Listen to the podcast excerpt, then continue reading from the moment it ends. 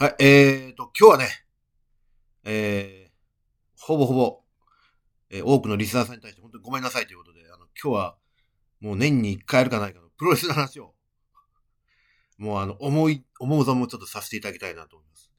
あの、実はこの年末年始にかけて、えー2月の21日までですね、実はあの、とある有名なプロレスラーの引退興行のツアーのね、あの、本当ファイナルで、非常にあの、密度の濃い1ヶ月間だったんですけど、まあ僕も当然あの、一部の試合を除いて全て見に行ったということなんですけど、まあところがね、あの、東京に在住しないのに、 全興行を完走したというね、つわものが、あの、いまして、あの、富山に在住のこの方を今、ガスゲストにお呼びしてます。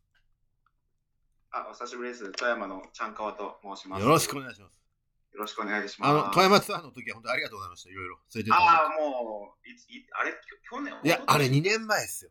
あ、そうですか。はい。2年前の、あれいつ。はい1月だっけあれ。いや、もうちょっとだったかな。もうちょっと。秋、秋の方だっけうん、そうですね。海外行けないから国内でっていうそう話でしすてねたんだよね。上質モーメントを富山それそれそれそれ、マルキの口ぐらに乗せられて さ。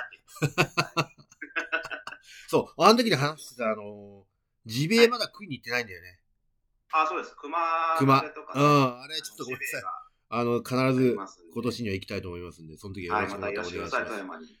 で、今日はね、はい、あの、プロレスの話ですよ。しましょう、プロレスの話を。もう思う存分。実は我々、あの、2月21日の、はい、あの、東京ドームで行われた武藤敬司というね、はいあの、一大レスラーの引退試合ね、できまし行たっ。てきました。土平日でしたけど、そうですね。我々、あの、夕方4時には、東京、東京ドームで観戦開始というね、はいあの、はい本当に社会人にあるまじき行動をとってましたけど、すいませんでした。まあ、 ただ、引退試合なので許してください。そうなんです。ただね、本当にあの、ものすごくインパクトのある引退ツアーだったんで、すごかったですね。はい、これからのそのはいプロレス界もの動きを変えるかもしれないというようはなインパクトがありましたので、今日はね、はい。あのプロレスに興味のない方も、うんぜひ聞いてほしいなと思う内容にしたいと思いますので、よろしくお願いします。お願いいたします。はい、それではスタジオスモーキー始まります。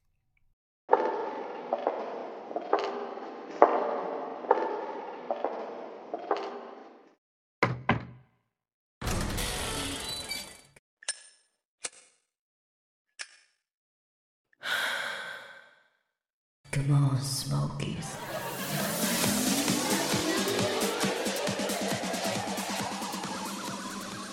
はい、というわけでございまして、はい、というわけでございまして、本日はオンラインで、えっ、と、チャンカーさんと今、えー収録を開始していますけど、はいあなたの場合、ほら、あの富山じゃないですか。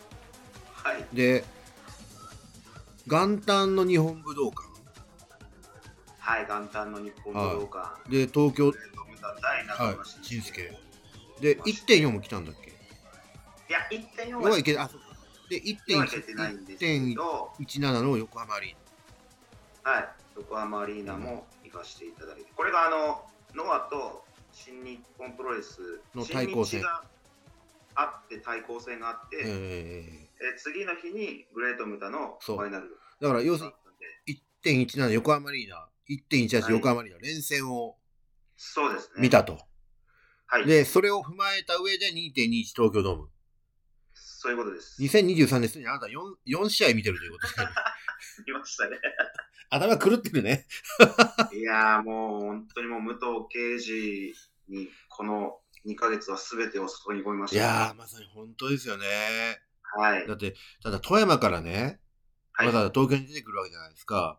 はい、まあ、ぶっちゃけ往復の新幹線代と、はいあと宿泊費もかけてくるわけでしょはう。いまあ、ぶっちゃけね、あの、行ってき、行って帰ってし一泊すればさ、うんプロレスの試合なんて3試合ぐらい見ら見れますよね、余 裕で。そうですねね。それを、それをしてまでも、はいこの武藤を追いかけた、はいそのパッションはどっから来るんですかやっぱこれはもう武藤敬司だからこそなるほど。はい、やっぱり武藤敬司というレスラーがはい。もう唯一無二の存在この武藤敬司が引退するとはい。いうことでもう本当に最後なのではもうできるだけのことはしたいとい。なるほど。いう思いで、はい。もう、とにかく見納めだか本当にそうです。ら、もはうい心から見送ろうということですよね。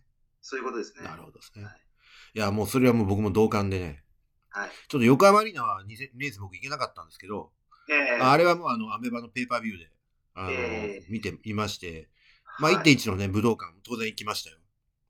いや、1.1がまずすごすぎたんですよね。ちょっとそこから。話していきたいんですけど、そうですね。あの、相手がね、WWE のスーパースター中村慎介という、もうこれがまさに奇跡。奇跡の開口ですよ、あれは。ははい。まあ、今、中村慎介42歳。い。はい。で、引退する、まあ、武藤敬司の化身と言われてるグレートモタはい。これ60歳ですよ。はい。まあ、18歳の年齢差があるんですけど、うんまあ、これはね、言ってしまえばね、うんまあ、ちょっと世代、時代は違いますけど、はい。もう、千代の字対貴乃花みたいなもんですよ。あ、なるほどね。言ってしまえば。なるほど。なるほど。はい。言ってしまえば、本当にそんな感じの試合。はい本当、だからそれが、まあ、あの、プロレスってやっぱりストーリーがあるので、あーそうですよ。歴史があるので、で、二人ね、グレートムタ中村慎介、もともとルーツは新日本プロレスですから。はい。うんで、そこではあんまり絡まなかったんだよね、実は。うんうんうん。ほとんど絡みがなかったんですけど、で、はいただ二人が共通してるのは、日本人レスラーとして、はい。中村晋介がアメリカに移籍するまでは、グレート・ムタっていうのが、日本人レスラーとして一番の有名なはい。レスラーだったんです、アメリカでね。そうですよね。で、中村晋介が WW に移籍してもう10年近いんですかね。そうですね。で、中村晋介がアメリカに移籍した後は、中村晋介がやはり一は番いアメリカで有名なプロレスラー、うん日本人プロレスラーになったって、まあそういう、はいまあある意味では、あの、武藤刑事のイズムを継承したということも言えるんですけど。そうですよね。まさにそうですね。はい。まあ、うそういう間柄だったんです。お互いそうすごくそういう意味では尊敬し合ってる仲というか。ん。ええで、そこで生まれた本当奇跡のマッチメイクだったんですけど。そうですよはね。いまずその WWE があの他団体でその選手を送り出すということ自体がそう。もうありえないことだそうなんですよとね。いうことですよね。だからこれもね、本当にあの、WWE ってもう世界最大のあうのんプロレス団体で、はい。で、要するにオポジット、あの、要するにライバル団体に関しては一切こうええ支援をしないというのが彼らのポリシーだったんですけど、これも奇跡で、WWE のその会長をやってたビンス・マクマホンというのがね、うん。うん。引退したんですよ。そうですよね。いろんなスキャンダルがあって。で、WWE って実はアメリカの上場企業なので、はい。あの、社会のスキャンダルに対して非常に敏感なんですよね。うん。で、引退をして、で、その娘婿の元レスラーのトリプル H というのが、うんまとりああ、えずやってたんですけど、で、はい彼になったからこそ、新助がうんうん結局、許可を得たという話なんですよね、これお。そらくそうみたいですね。その、はい要はそのトリトリプル H 自体がやっぱりその武藤敬司、グレート・ムタに対してのリスペクトがやっそうなんです。ぱりあったと。おっしゃる通りです。うん、ですから、やっぱり中村慎介を、うん。グレート・ムタ戦であればいいよと。いいよという、多分そういう判断がなされたんじゃおっないしかゃなる通と。りです。うん、まさにそれですよね。ですよね。はい。トリプル H に限らず、あの、まあ、トリプル H、まあ、50ぐらいですかね、年齢は。うんあれぐらいの世代の人ってやっぱり、武藤敬司の中津くん、はいグレートムタの一枚の時を見てるわけで、うんでイコール、やはり日本のプロレスに対する、そのリスペクトが非常に強い世代なんですよね。うんまあ、それもあってね、中村慎介、まあ、慎介中村のは日い本マットへの、ノアマットへの派遣をやっぱり許可したということがあると思いますよね。これ時代のあやですよ、これは。すごい奇跡うの、ん本当にそこでしかできない。そう。あの一瞬しかなかった。なぜならばで、したよね。あの後、ビンスマクマク・マクマホンが現場復帰してますから。あそうそうそう、そうでしたね。あれからすぐでしょだって、本当そうですよね。あの一瞬だけですから。いやうんあのだからこそのだっ奇そう、一時辞任して半年ぐらいで復帰してるんで、跡、そうですよね。はい、その間に新助中村ははいトリプル H の許可を経て、うん、でノアに、まあ、グレートムタの相手として日本に来たわけそうすね。で、はい。アメリカの会社なんでね、契約でがんじがらめですから、そうのはずですね。はい、だから絶対勝手なことできないんですけど、まあ、それでもね、やっぱりあのあのタイミングでしかなかったんですよ。そういや、で、僕は実は1月1日は行くつもりがなかったんですあ、本当にあの1月1日、あの、まあ、地元で予定がある。まあ、はいはい本当に正月なんでね。はい、そりゃそうですね。あのーそれは人間と予して定当が然ですよ。あるんですよ。でも、えっとね、12月29日かなんかにはい。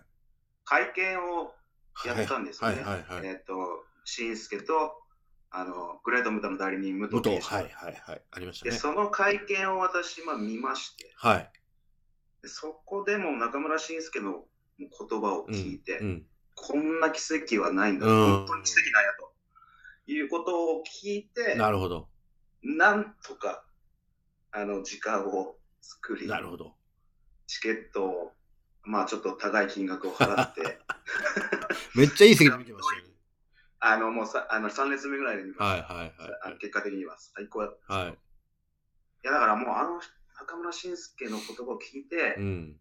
もう走りましたね。もう行こうとで。もやっぱ行って本当に良かったよかったでですすね。あれはね、僕結構あれ全部早いうちに買ってたんですよ、チケット。はいあ、そあうですの、はい。あの、去年もね、実は1.1東京、あの、日本武道館、ノアの、あはの、い。初めての元元旦工業行ってたんですよ。ええなんでか、あの、1月1日僕あの、昼間はあの、ゼロワンの後楽園、あー元旦工業ずっと行ってるんですよ。ええええで、そっから2時間後にあの、ノアの武道館なので、大体あの、東後楽園ホールから東京、あの、武道館まで、日本武道館まはいでうん歩いて行けるんで、ああ、そうなんですそうなんです。そうやってはしごをするのが去年から始まったんですよ、うん僕。はいだから今年も武道館やるって聞いたんで、もうさっさとチケット買っちゃえと思って。。なるほど。買ってたら、ら、ムタ対シンスケで決まった。そうですよね。そうなんであれ、急に決まったんですすよね。結構、急だったんですよ、あれ。うん。で、そっからチケットがものすごい伸びて、そうです。だってあれ、結局、ソールドアウトですもんね。日本武道館が。まあ、えっと、1万までいかず、そう9500 9500人人。そ5万円札止めですかう。ら。もうあんな武道館見たの久しぶりっすよ。いやーすごかった本当異様な空間というか、もうまさに入場前から、そうなんですよね。入場から最後の、もう、会会場ね。インタビューまで。もう、やっぱ中村慎介というレスラーの、やっぱ凄さも、まざまざと見つけられましたよやっぱアーティスティックだね。ね。いやー、だから、多分あの、グレート・ムタ戦って、まあまあ、ライガーさんも解説されてましたけど、やっぱ、ムタの世界観にやっぱみんな勝てないと。その通りですね。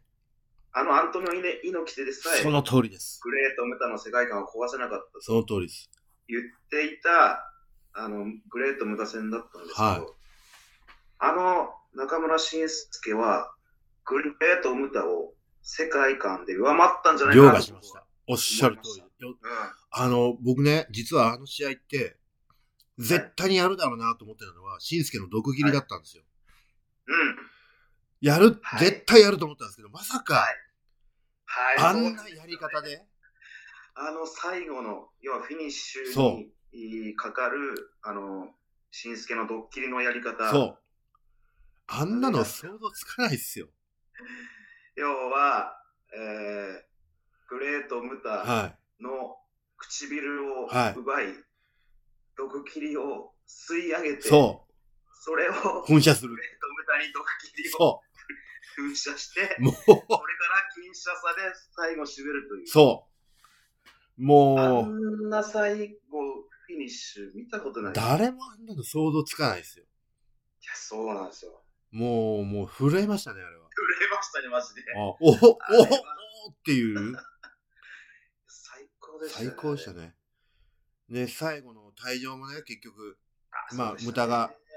最後に、最初に出て行って、しんすけが追いかけて、二、人で肩組んで、そうですね。しんすけがまあ追いかけて、そ無駄をかばってこう肩組んでう、そ退場していくんですよう。ね。あれ、肩組んだのはね、結局、うん無駄の膝が悪いわけですよ。うんで、長い花道歩けない。えーだって、あの人、リング以外は車椅子ですからね。そうみたいですね。家でも車椅子ですから。えでそういうの分かって、肩、肩を貸しながら、でも、貸してるっていう意味見せちゃいけないんで、ーうんだから肩を組んでる感じでね。うん。うん。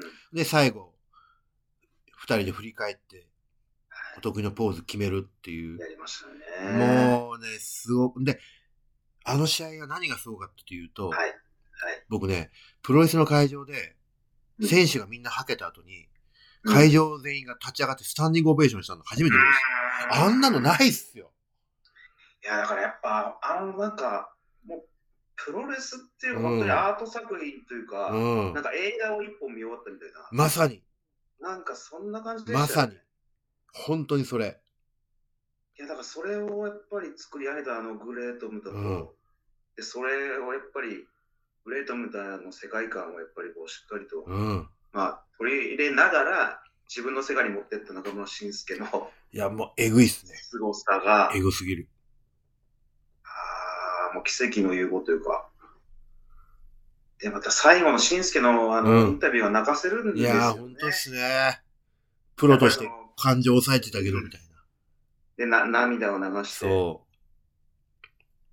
あれみたいなも泣けてときもまし。とやったぱ中村慎介はもうプロレスマニアで、そうですね。もうグレート武藤武藤圭司が大好きで、そうですね。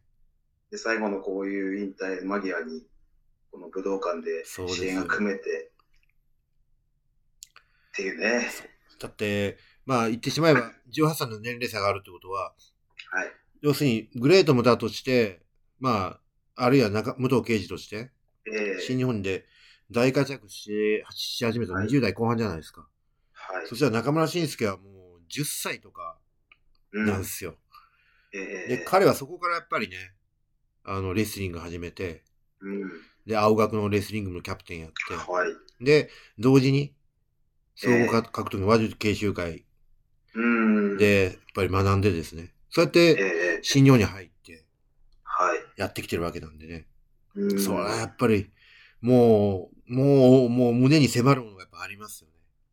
いやーなんかもう、いやもうもうやっぱこうプロレスってこうある程度こう長くおっしゃる通りです。見てると、やっぱそういうストーリー性がもう出ますよ。出て、出ます。よりこう面白くなるというか。おっしゃる通りです。で、それが明けて、武道館が明けて、はいまあ僕、東京ドームね、はい1点を新日本の東京ドーム、とここにまあ武藤刑事が出たんですけど、出ましたね。はい。ただまあ6人タッグで、特に高い。ぶっちゃけ本当に顔見せぐらいの感じで終わったんですよね。そうですよね。あのー、棚橋と、はい。武藤、えっ、と、雲野海野あうん、あうみのが組んで、はい内藤、えー、真田武士という。あ、そうですね。はい。で、はい本当になんかあっさり終わった感じがしたんですよね。本当すぐでしたよね。10分もやってないでしょ。そうそうそう。はあいれ、だからあの試合ね、メインとセミ以外みんなもう10分以下なんですよ、試合は。ああ、そうですね。うん、一番かわいそうだったのは IWGP 女子のあー帰りたいタムちゃんの試合。そう、あれ5分ですかああ、そうら。うん、か。あのし、あの大会みんなね、試合の時間制限があったんで、なるほど、なるほど。そう、その間にもうめセミとメインがもうこってりやってましたから、いいんでいいんですけど、そうですね。そう、だから武藤を使うには偉い贅沢だなと思って見てたんですよ。うーんだけど、あれ、は、やっぱりあの、引退試合の内藤とやるための伏線だったんですよね、結果的にいやあの、僕、あそこで、は。はい。それこそ内藤哲也と一回も絡んでなかった。はいはいはい。そうそうそう本当。に一回も、あの、人肌も触れてな何もなかかっったですね。たんで、ははあ、これ一回も触れないのかとは思ってい。なるほどですね。ね。うん、でも、その時まだ内藤とやるかとは思ってなかったです。僕も全く思ってなか岡田、岡田和親が、うん。あの、引退試合の相手だとずっと思ってた。僕も思ってました。えーだからだそのね、普通あの、東京ドームってやっぱりね、ものすごい人数を入れなきゃいけないんで、はいやっぱり早め早めにやっぱり皆さんプロモーションやるんですよね、当たり前ですけえど。で、要するに1.4の東京ドームの段階で、まだ武藤刑事の引退試合どころか、カードは一つも決まってなかったんですよね、あの段そう階ですね。そうですで。ね。で、どうすんのかなと。まあ当然やっぱり東京ドーム終わって、はい。で、ここまで来たらやっぱりその横浜アリーナの、うんうんまあノアと新日本の2連戦終わってからうんうん。だろうなと思ってたけど、はい。それが終わっても1ヶ月しかないわけじゃないですか。そうですね。これ相当いいカード来るんだろうなと思ったけど、まあ僕はもうはっきり言ってもうあの、去年発売開始と同時に買ってましたけどね。チケット。ああ、チケットです、ね。当然買ってまししたけど、だけどはい、そこでですよ。あなたがその現場にいた、そのそうです。はいえーっ、と、新新日隊のあの対抗戦そのメインイベントの後ね。お横浜アリーナですね。は内藤哲也対、まあ、ノアのい。剣剣王ですね。あの、まあ、金剛という、はい。ユニットのグルーね、プのリーダーの剣王がやって、まあ、内藤哲也が勝ったんですよね。勝ちました。ははいい。で、その後にですよ。そうです。あの、解説席に座っていた武藤刑事が、はリングに上がりい。、はい。ナイトと、引退試合のってお前に決めたと。そう。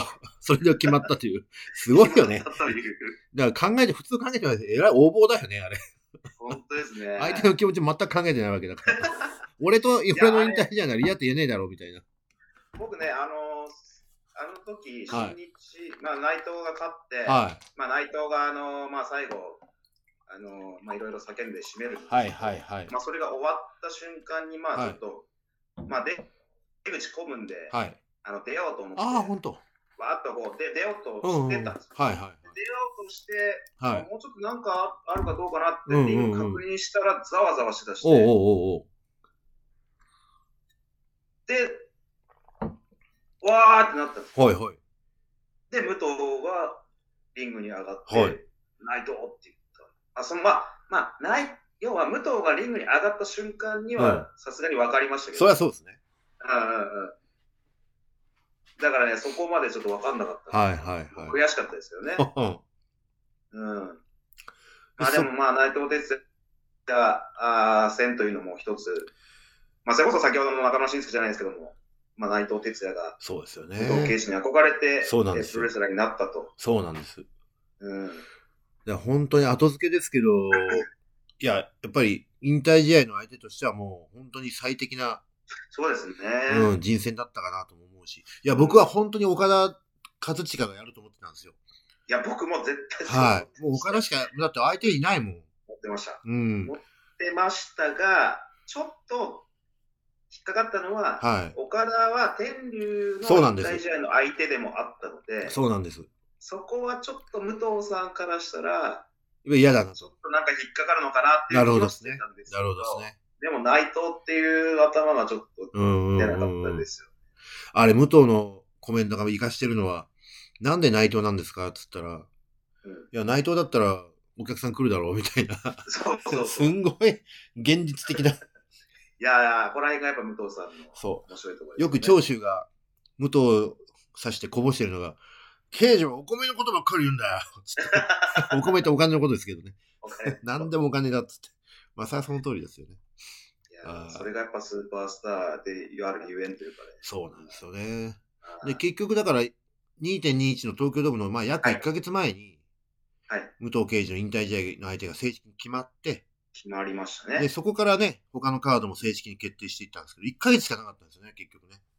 そうですよね。はいだから、あれが決まった、まあ、要はその日かうら、ん。また、チケットがまあどんどん売れてものすごい売れたらしいですよし、ものすごい。でしたね。えー、まあ、そりゃそうですよね。なあ、まあそうなりますわね。うん。はただ僕ね、あの、当然やっぱり武藤対内藤哲也のい。引退試合っていうのもすごく、まあ、見たかったカードだったんですけど、それ以上に、うん。まあそれ以上にとは言いません。それと同じぐらいにうん僕が注目してたのは、はい岡田対清宮。そうですよね。これはね、はい。これはね、本当にあの、素晴らしい展開でした。いや、それもまさにあの、はいえっと、横浜アリーナ新日そうですそうです横浜アリーナ大会で、えー新日対新日本プロレスのの、はい。まあ、対抗戦の、まあ、4試合目ぐらいにそうですね。えー組まれたはいカードが、まあ、タッグマッチでそうですね。で、その1年前に、要はこの岡田和そうで親す対清宮が、まあ、1個、はい。まあ、因縁が生まれたという布石がね。あったんですよね。はい。その時は、だから1年前の対抗戦の時は、岡田がもう、あのー清宮を完封して、はい清宮が泣いちゃったんですよね。 そうあまりにも何もできななかかっった。うん、で、岡田が、お前もう、泣いてるんだってさっさと帰れ、みたいな。まあまあまあ、そ坊うなんですちゃん扱いしたんですよね。で、それから接点が何もなくて、うん、なくて。で、1年後に同じ、そはの、い横浜アリーナで、えーまあ対抗戦また組まれたんですけど、岡田全く清宮を相手にしなかったんですよ。そうなんですよ。もう試合前から全く目も合わせずそに、うそうそうそう。全く相手にしなかったんですよね。で、それを清宮は自分の方に振りまかせようと思って、はい。顔面にキックを食らわせて、顔面蹴りね。顔面蹴り。で、まあ、まあ、顔面蹴りってねプロレス界にもいくつかそういうのあるんで、まあ、これはもう今細細かいこと言いませんけど、まあ、いくつかそういう事例があるんですよね。はで、そういうオマージュをしながら、い。岡岡田を振りまかせたと。で岡田を挑発してしまったあれはね、実は、わ私、あの、現場で見てましたけど、はい。あの日一番盛り上がりまそりゃした。そうでしょ。やっぱ異様な雰囲気だったし、あれ。あれは最高に盛り上がりましたね。やっぱああいうフロントなね、試合っていうのはね、新日本が好きなんですよ、やっぱり。い、や、あれはね、やっうん。ぱね、いや、それがまだ清宮があれをやって、そうそうそうそうで。去年の布石もあるんで、ある。うん。おお、やった、よくやったという感じでしたよそれはそう思いますようんね。で、またその後の展開が活かしてたんですよね。よかったですね。もう、これぞね、やっぱ岡田はやっぱりす素晴らしいプロレス頭の持ち主だと思いましそたうよですよね。いやまあですねで次のノアの大会、翌日にノアの大会が、はいはいそれがあの、まあ、グレート・ムタのファイナルマッチそうですねだったんですけど、その日に、あの東2月21日に東京ドームの全対戦カードが発そう表そうさそうれそたうんですけそどうも、その要は武藤敬司対内藤哲也のメインイベントのはい前のセミファイナそうでルで、岡田和親対清清宮宮海斗が発表されましたね。そうですそうですそこで、うわーっとなって、来たなと思いまどうやするよ、かーとなったんですうが、ん、岡田はこんなもんやんねえよといやねボイコットだよとなんでやんなきゃいけないんだもう勝手に決めただけですよと俺やるけやる理由全くないですよと、何顔面蹴りしてくれてんの顔面蹴りしたら誰とでも俺とやれんのそんな俺安くないよと、はいああもうそれはその通りですよそうですだね。けどあれはね本当にあの、うんプロレス長く見てる人間からすると、うんもうまさにあの上島竜兵流 のやっぱあれなんですよねそりゃそうですよ押すなよ、押すなよね。うん、すなよ、すなよと。で、まあ結局でも本当にもう、だからギリギリまで本当やらない、やらないって言っておいて、そうですでね、。結局2月の12でしたっけ、大阪府立のあの工業がはいあったんですけど、そこでメインで清宮がまあ、チャンピオンシップ防衛したんですよね。しました。は防衛した後に、岡田和親がい。メインイベントに乱乱入してきたんですよ。乱入しましたね。で、清宮を KO して、はい。もうやってやるよと。うん。誰が逃げるんだよと。かかってきなさいぐらいのことを言って。はい。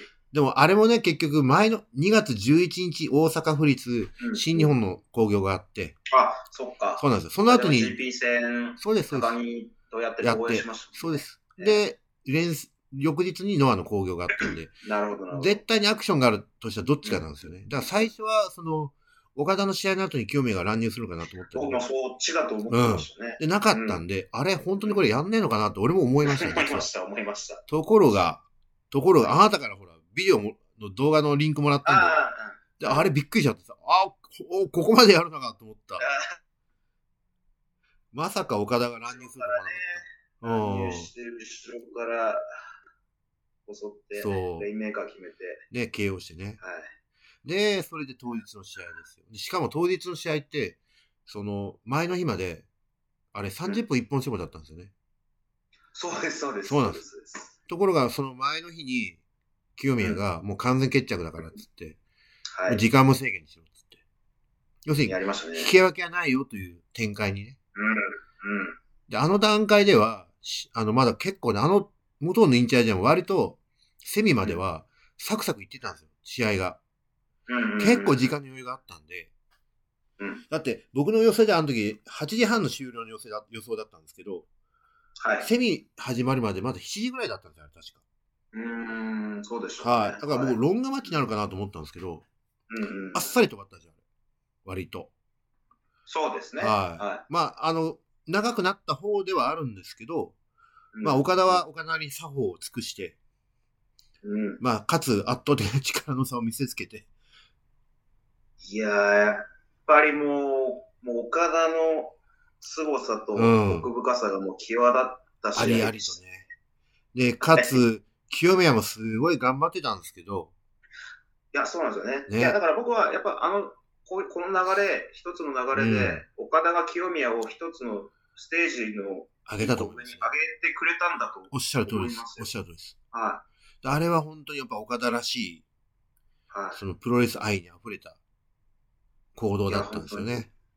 そうですよね。はい。もうこれはね、プロレスファンがもうみんな理解してることなんですよ。プロレスの世界というのはやっぱ相手を叩きのめしても何の意味がないので、うんうんうん。か勝ち負けではなく、はい。いかにその相手を引き上げるかというか、そうですね。はい。その上で相手を大きくして、大きくし、大きくなった相手をいかに食うかというのがね、うんプロレスのビジネスの基本なので、いや、だから一応、まあ、去年からの因縁はここで決着はつ決い着た、形一応ついた形ではあるんですけど、ねうん、どうですよ。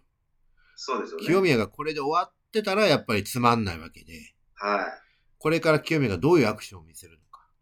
そうですよね。はいだから、いや、清宮にもやっぱこれでまだ注目がそうなんです。集まると思いますし、そこで匂ってくるのが、ちょっとノアの話になっちゃいますけど、はい、 3月19日ってあの、ノアの後楽園で、はい、清宮があの、ジェイク・リーと GHC ヘビーやるんですよ。はい。これ、プンプン、でしたね。そう、これ、プンプンに酔ってて、おなぜならジェイク・リーってあの、まあ、ノアの中で、ノアってあの、ヘビー級と言いながらもみんなちっちゃいんですよね。そうですでね。ジェイク・リーは全全日本の元三冠チャンピオンで、はで、い、ノアに移籍してきて、はいジェイク・リーはた背が大きいんですよ。192あるんですよ。うん。つまり、岡田と同じ身長なんですよね。ああ、そうなんです。で、体格すごい岡田と似通ってるわけですよ。うんまあ、清宮に、清宮にしてみたら、まあ仮想岡田みたいなもんですよね。うん例えば、ここで清宮がタイトルを落としたとしましょう。うん。そしたら清宮フリーになるんですよ。ああ、まあ、そうですはねい。。まあ、もちろん所属はノアですけどうん。これ、新日本に、なるほど。はい、修行できても良くないですかなるほど、なるほど。あのーはそれこそ去年、あの、岡田に負けたんですよね、清宮が負けた時そうですそうです岡田が試合後のコメントかなんかで、そう。いや、全然いい、あのー、新日に参戦して、なんかそうやればいいじゃんみたいな。あの、ジャパン勉カッ強プす、ればいいじゃんみたいそう、な、ニね。ュージャパンカップにね、参戦したらどうみたいな、そういうプロポーザルもしてたわけなんですけど、確かにしてましたはね。い。今回はまあ、ね、ニュージャパンカップには間に合わないですけど、うん。でもまあ一応4月の両国の後、はいね、やっぱりあの G1 までぽっかり間が空いちゃうんで、あの、その間、ひょっとしたら、あるかなと。いや、ジェイク・リー、勝つと思うんですけど、思うでしょ僕もそう思ってるんですよ。いや、落とすならこのタイミングしかないですよ。思います。はい。清宮はほら、結局ね、ドームであんだけもうお金に惨敗してるわけだから、うんまあ、これ仮にここでジェイク・リーに負けたとしても、傷つかないんですよ、もうこれ以上。全然いいと思います。ってことは、で、ジェイク・リーのプロモーションにもなるじゃないですか。なりますね。でやっぱ一応ジェイクリーはもっ元と三冠チャンピオン押ですしていきたいと思いますもんね。そうそうそう。ジェイク・リープッシュする時期なんで、今。ですよねで、三冠チャン、元三冠チャンピオンなんで、負けても全然格としてはおかしくないですよ。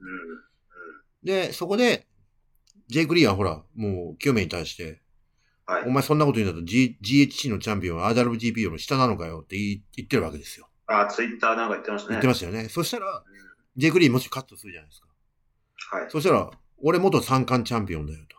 うん RWGP に負けてないよとういう話もできるわけで。ん。なるほど。そう考えたら今の三冠チャンピオンは中田さんですから。この前の全日本プロレスその三冠ヘビー級というまあ一番はいトップのベルトを、えっ、と、ご50何歳ですか、中田さん53歳、54歳。 50 54歳、中田裕二が三冠ヘビー級を取りまかしたからね、取りましたね。宮原健人は。ね。い。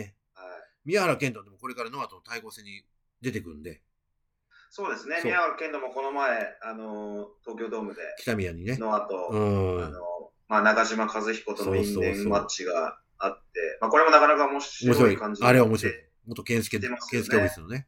うん、だなから対る抗戦やんに出てくるってことは、イコールやっぱチャンピオンだと具合が悪いんですよね、いろいろ。ほど、なるほど。なので、やっぱ一回落としておく必要があって、そういうことか。そうすると傷つかない相手ってやっぱ中田さんって一番傷つかないんで。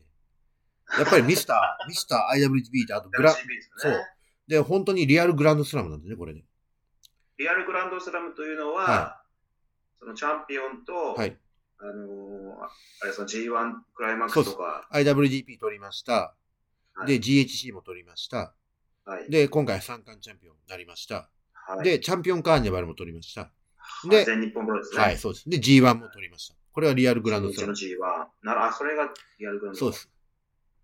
で、これはもう中田さんしかないので、あーはいそうか。そしたら別に宮原は別にそうに落としたとしても傷つかないんですよ。そうですねで、宮原これでフリーになったんで、うん自由に、あの、全、あの、ノア勢と対抗戦に打ち打っていけるわけですよ。宮原ってあんまり僕見たことなかったですけど、まあもちろんやっぱ体も結構大きいし、大きいですね。